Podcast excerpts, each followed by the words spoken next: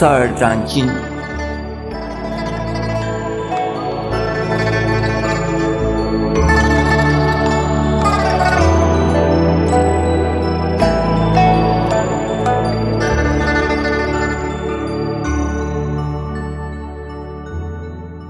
今天我们讲四十二章经。这部经呢，据说是中国的最早一部啊翻成汉文的经典。是在汉明帝的时候，因为他做梦啊，梦到有一个神呢，身体上有金色的光。而且是圆光，到在汉明帝的大殿的前面，他醒了以后啊，就问，说这是什么样的人呢？其中有一个人呢，叫傅毅啊，他的知识非常广博，说这是印度啊，用得道的人，叫做佛。他们能够啊有神通，所以啊就飞行自在。因此汉明帝啊就派的人呢到这个印度去，那就是那个时候叫做天作。派的什么人呢？就派的当时啊有一个叫张骞，以及啊秦景等呢，一共有十二个人。他们这个十二个人到了大越帝国，现在这大越帝是还是在我们新疆省。到了大越帝国啊，就取到了这部四十二章经。但是也有说啊，当时有沈木腾、卓法兰两个人为七月的大师啊，到中国来。用白马驮经，到了洛阳，就把这部经呢译成了汉文。后来把他们两个人住的地方啊，就叫做白马寺。一直到现在，洛阳郊外啊，白马寺还在，而且沈木腾、卓法兰他们两个人的坟墓也在那。但是这部经到了。宋朝的时候，已经被禅宗的祖师啊加入了好多啊禅宗的观念和禅宗的用语，所以到近代啊，有人怀疑说四十二章经啊，打开不是印度来的，是中国人来伪造的。这特别是啊。梁启超先生呢，有这样的主张。近世以来，也就是近代了，关于四十二章经的疑问，提出来研究的有好多人。那在现在张曼桃先生呢编的《现代佛教学说丛刊》第十一册，就收了一共有八个人的著作。是研究啊有关四十二章经的，其中比如有胡适之，有汤永同，有王维成、刘国忠、梁启超、吕澄，呃，还有一位啊，叫什么名字不知道，叫做他就仅仅是用了一个笔名啊，放逸的逸字。还有呢，第八个就是啊，印顺法师。根据啊，印顺法师的看法呀，他说，虽然呢，四十二章经里边有禅宗的一些内容，但是呢，从宋藏，也就宋朝啊编成功的藏经，这也是中国最早的藏经呢，最早编成的大藏经。那藏经就是五千零四十八卷，也叫开宝藏。还有呢，现在在韩国的叫做高丽藏，它的木刻本呢藏在海印寺。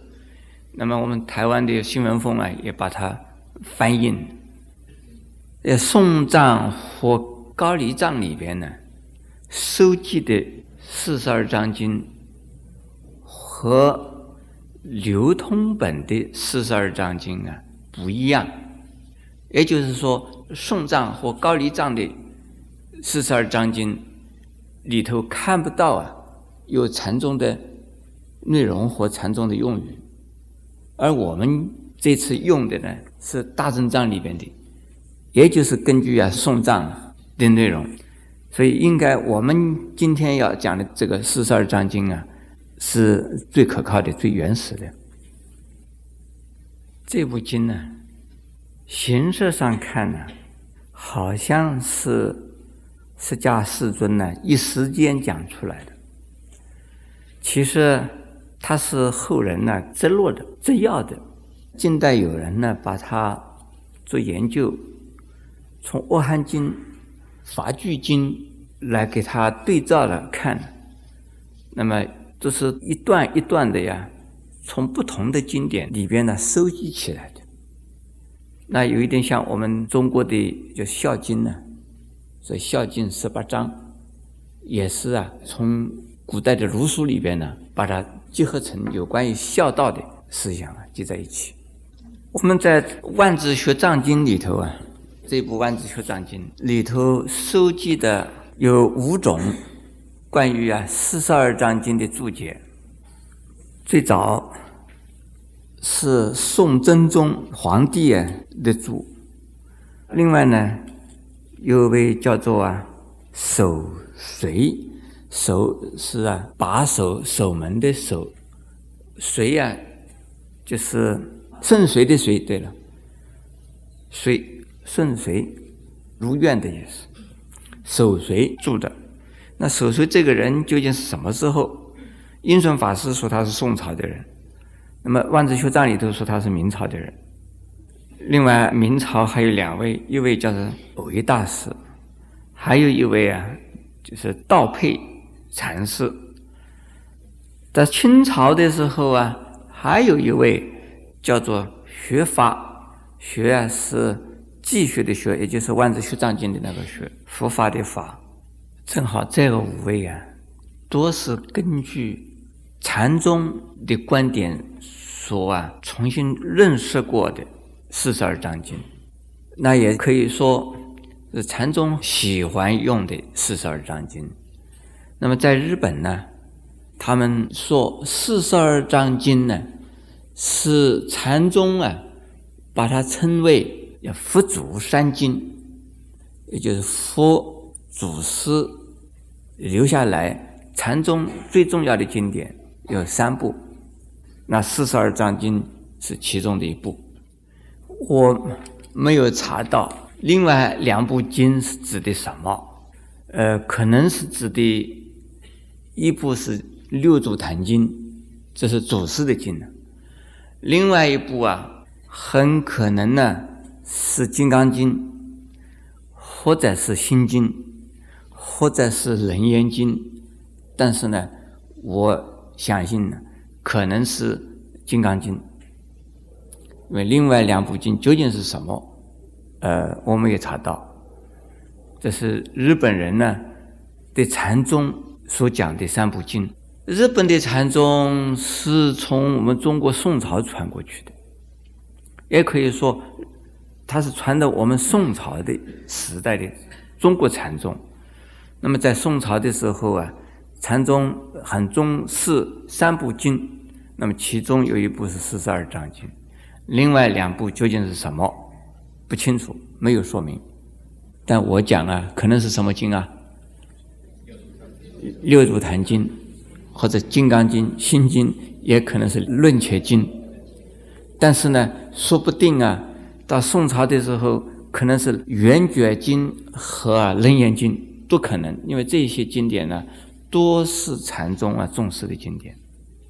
上边呢专门讲考证的，但是我们主要的目的是说四十二章经啊，是非常重要的一部经。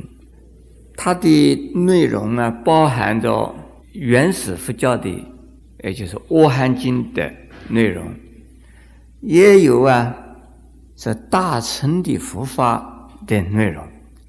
所以这部经呢，从原始的基本佛教的思想和一直到啊大乘佛教的啊思想，同时他很重视啊。我们修行的时候的实际的呀，运用佛法来放到我们的生活里面去，不讲空洞的理论，而讲实际的呀实践。也可以说这部经呢是啊佛经的概论。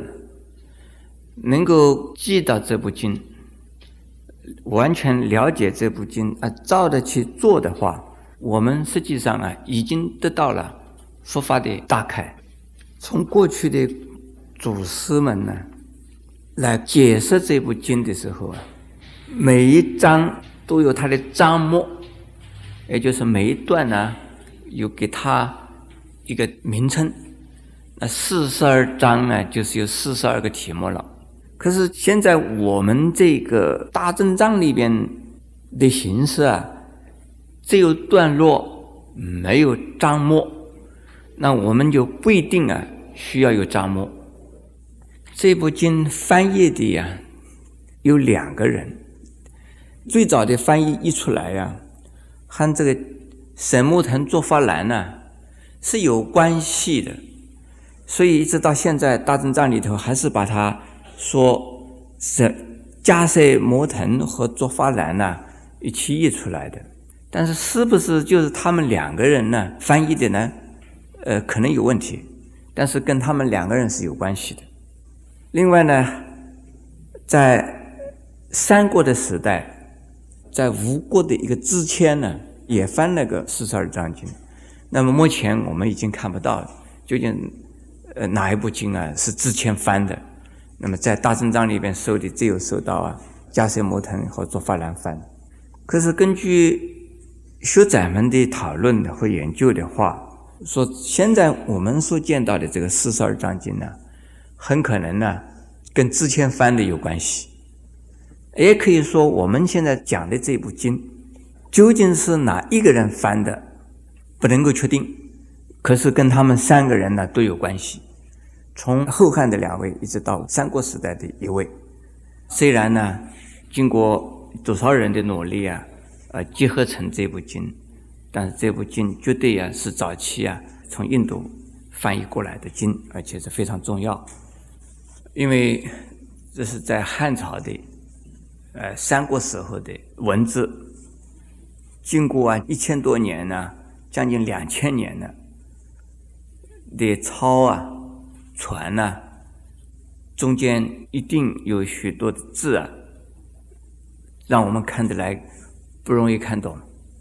呃，有的掉了的，有的是增加了字的，所以这一部经我们讲的时候啊，只能够照着它的原来的意思啊是什么，不能够完全看他的文字，每一个字啊一点没有错误的呀来解释。